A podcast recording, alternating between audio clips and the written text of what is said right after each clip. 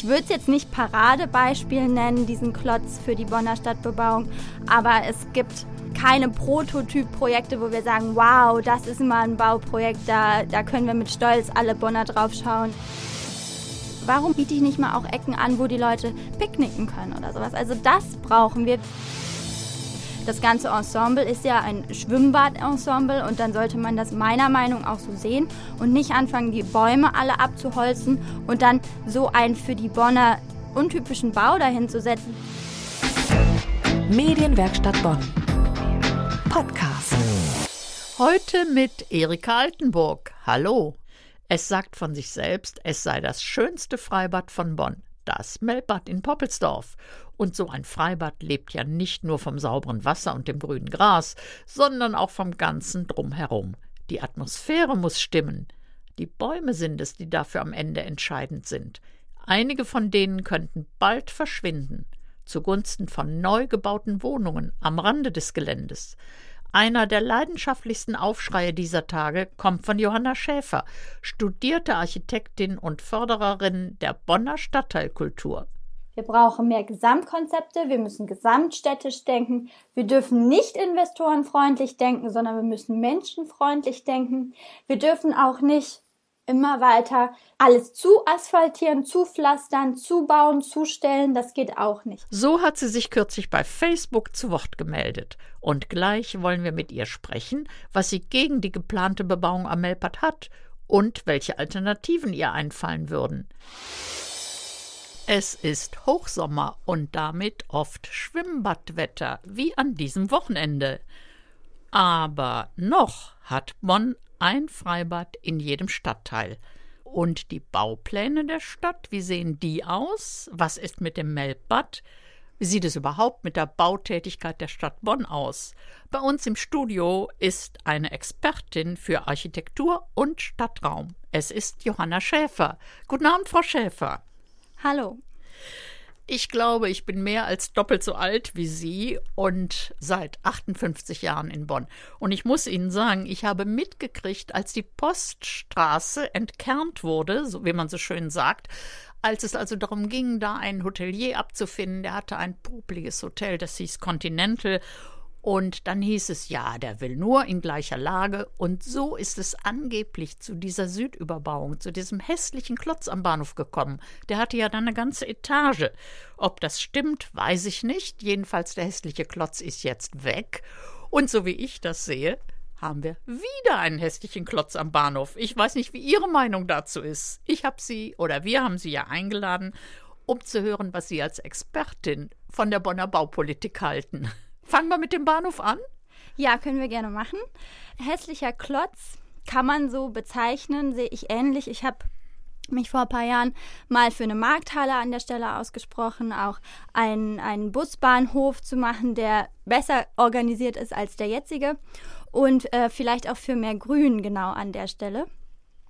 Aber ja, gut, jetzt haben wir da einen Primark, ich würde es jetzt nicht Paradebeispiel nennen, diesen Klotz für die Bonner Stadtbebauung, aber es gibt jetzt sage ich mal keine Prototypprojekte, wo wir sagen, wow, das ist mal ein Bauprojekt, da, da können wir mit Stolz alle Bonner drauf schauen und das ist eine wunderbare Stadtentwicklung hier an der Stelle. Das haben wir halt nicht. Also wir haben viele Standardprojekte, viele Bauklötze, viele Putzfassaden in dieser Stadt, aber wir haben keine Projekte, wo die Herzen aufblühen, wo die Leute sagen, wow, das wäre doch mal toll. Ja, und dann kommen wir gleich auf die Investoren. Aber ich muss doch noch loswerden. Ich finde ja, wir haben jetzt statt eines hässlichen Klotzes am Bahnhof drei. Und wenn man in anderen Städten ist und kommt aus dem Bahnhof raus, dann ist da manchmal ein Platz mit Blumen und Bänken und irgendwas. Aber gut, es ist verschüttete Milch. Und kommen wir auf die Investoren. Da hat man ja das Gefühl, da hat Bonn ja auch ein besonderes Händchen. Ich denke an den Rheinbogen, wo die Sache so lange still lag, weil man sich nicht einigen konnte. Da ging es um die Altlasten, mhm. die die Stadt Bonn noch bezahlen soll. Altlasten soll sie auch noch am Bahnhof bezahlen. Dann bleibt im Grunde nicht viel übrig, oder?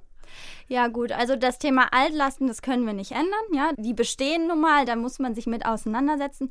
Der Bonner Bogen an sich, finde ich, da kann man schon sagen, ähm, das ist ein, eine Stadtentwicklung, die ganz nett ist, vor allem wenn das jetzt mal funktioniert hätte, dass da die Wohnbebauung auch hinkommt. So ist es.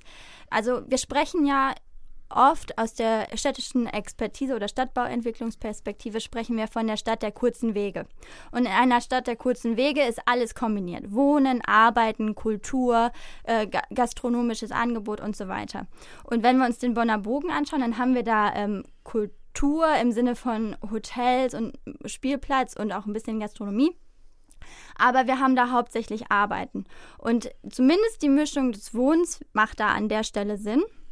Ich fand das auch optisch ganz schön, wenn ich das gerade mal einwerfen darf. Vor allen Dingen das Hotel, das hat ja wirklich mal einen Preis gekriegt, einen Architekturpreis. Genau, also da haben die sich richtig Mühe gegeben. Also das Kamer ist schon, da kann man sagen, das war ein tolles Projekt äh, in den letzten Jahren. Aber wir, man würde sich mehr von solchen Projekten wie dem Kamea wünschen, sage ich mal. Weil das wirklich, das ist ja nicht nur ein Hotel, das ist ja ein Ort, wo, wo man hinkommt, wo es unterschiedliche Angebote gibt. Das geht ja bis ins äh, Theatralische, Künstlerische auch rein, was da stattfindet. Altlasten, wie gesagt, damit muss man äh, die muss man handhaben, das kann man nicht ändern. Aber was ich mir wünschen würde, und dafür bin ich jetzt, stehe ich jetzt, sitze ich jetzt auch hier, dass wir nicht sagen, okay, wir entwickeln tolle Büroquartiere, wie jetzt im Bundesviertel, wo es nur Büros gibt, ja. oder wir entwickeln tolle Wohnquartiere, wo es nur Wohnen gibt, wie da an der Reuterbrücke gibt es da auch so ein Quartier. Und dann vergessen wir immer, aha, wir brauchen Kindergärten, Schulen, Supermärkte. Ah, okay, hier ist es ein bisschen uninteressant, hier gibt es wenig Kultur. Man kann so viel machen heutzutage. Kleine Bühnen in die Stadt bringen, wo man mal auftreten kann. Ähm, einen Brunnen mal dahin. Wir haben Sitzbänke, aber wir haben keine Tische in der Stadt. Warum biete ich nicht mal auch Ecken an, wo die Leute picknicken können oder sowas? Also das brauchen wir. Wir können nicht immer nur investorenfreundlich denken im Sinne von, hier kannst du deine XY Kubikmeter äh, Masse an Wohngebäude oder Bürogebäude bauen, sondern hier möchten wir auch gerne mal Investoren begrüßen, die sich für Kultur einsetzen. Da kann ich mich nur anschließen. Wie sagt man so schön, da schließe ich mich voll inhaltlich an.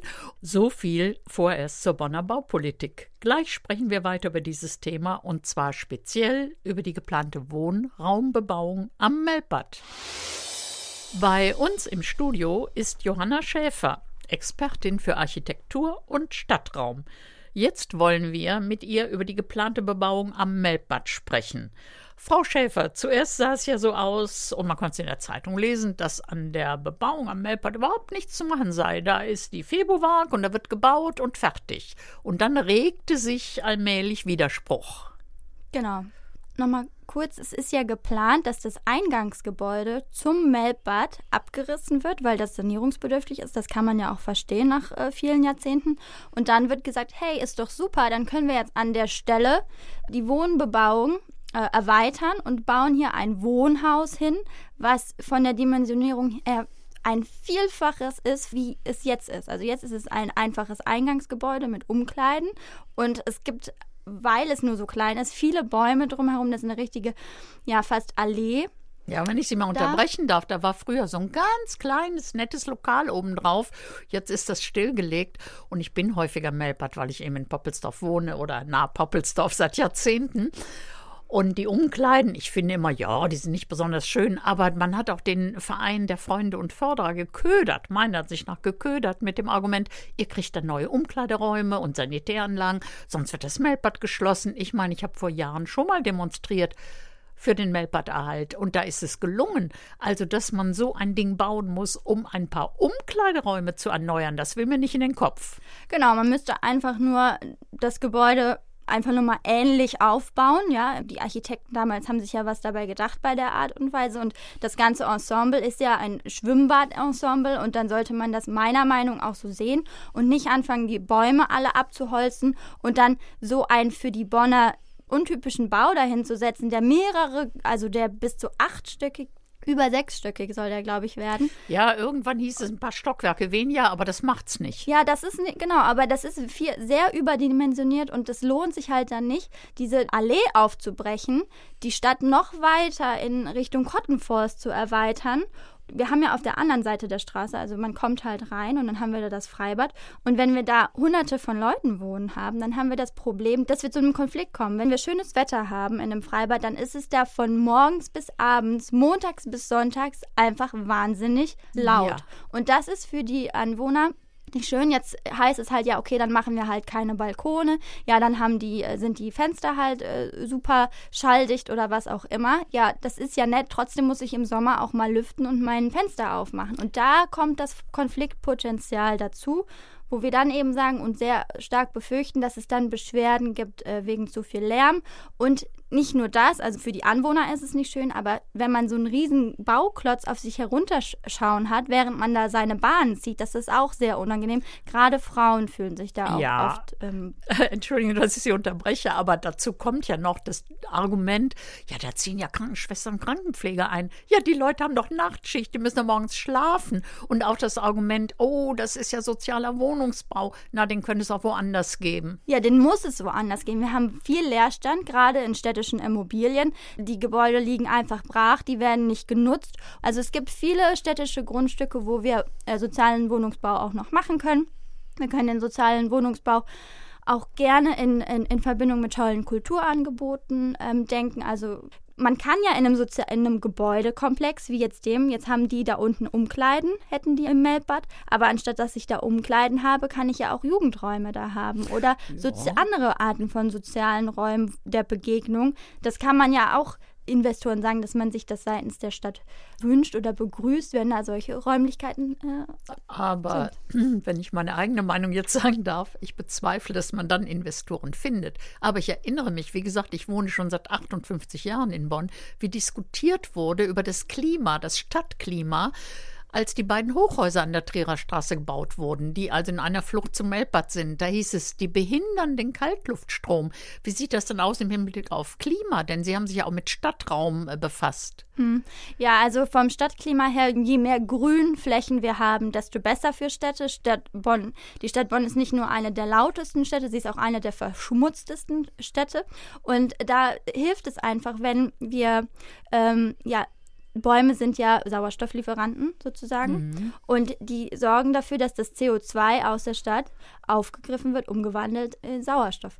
Und da ist meine Meinung, dass wir nicht genug Bäume haben können in der Stadt und wenn wir dann große, schön gewachsene Bäume ähm, ja, fällen, dann ist das eine Absage an den Klimaschutz. Ich denke, eine Wohnbebauung am Melbad, da an der Straße, die ist in mehrfacher Hinsicht nicht besonders sinnvoll. Also ich schließe mich Ihrer Meinung an und es gibt ja noch andere. Es gibt ja auch den Verein, der sich gegründet hat, Lass das Melbad leben oder und ne? den Bürgerentscheid, der jetzt kommt ab August. Das ist, finde ich, auch wichtig, dass die Bürger das unterstützen und sagen, wir möchten, das möchte ich nochmal auf den Punkt sagen, das Freibad ist ein Ort der Kultur, des so sozialen Gefüges. Da treffen sich Menschen aus unterschiedlichen Gesellschaftsschichten. Das ist nicht irgendwas, wo wir mal eben ein bisschen planschen und, und weiß ich nicht was, sondern das ist ein wertvoller Ort für die Freizeit von Menschen. Und wenn wir immer mehr solcher Orte wegnehmen den Menschen, weil die Gefahr ist ja, dass das Melbad dann geschlossen wird, weil sich die Anwohner beschweren ja, ja. oder dass die Besucher nicht mehr kommen, weil die Qualität drastisch gesunken ist durch so ein ähm, Gebäude. Und und das das Problem ist einfach, wenn dann diese, die Qualität des, des ganzen Freibads sinkt und die Leute nicht mehr dahin gehen wollen und es geschlossen wird, dann passiert, muss da ja irgendwas anderes äh, passieren an der Stelle. Dann kommen wir vielleicht wieder zum Wohnungsbau oder zum Bürogebäude und dann haben wir noch einen Ort weniger, wo sich Menschen begegnen können. Und wir brauchen einfach in Bonn viel mehr Freizeitangebot, Spielplätze, also nicht nur Spielplätze, aber Spielplätze im Sinne von Basketballfelder, Volleyballfelder, Fußballorte, wo die Kinder einfach mal spielen können. Wir haben sowas nicht mehr. Und ja, und so ein Feld ist ja auch in der Nähe. Aber Frau Schäfer, ich glaube, wir könnten noch ganz lange sprechen. Wir genau. sind uns so einig. In diesem Falle bin ich auch bei der Meinung dabei. Also insofern Partei, nicht politisch Partei, sondern Partei im Sinne von keine Bebauung am Melbad, das Melbad erhalten. Ich bedanke mich, dass Sie zu uns ins Studio gekommen sind. Vielen Dank.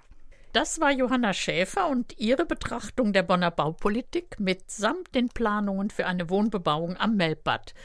Informieren Sie sich selbst, bilden Sie sich eine Meinung und wenn Sie mehr von Johanna Schäfer hören wollen, gucken Sie bei Facebook bzw. insgesamt in der Social-Media-Welt. Das war der Podcast aus der Medienwerkstatt Bonn. Heute mit Erika Altenburg. Bis zum nächsten Mal. Medienwerkstatt Bonn. Mehr Beiträge auf medienwerkstattbonn.de.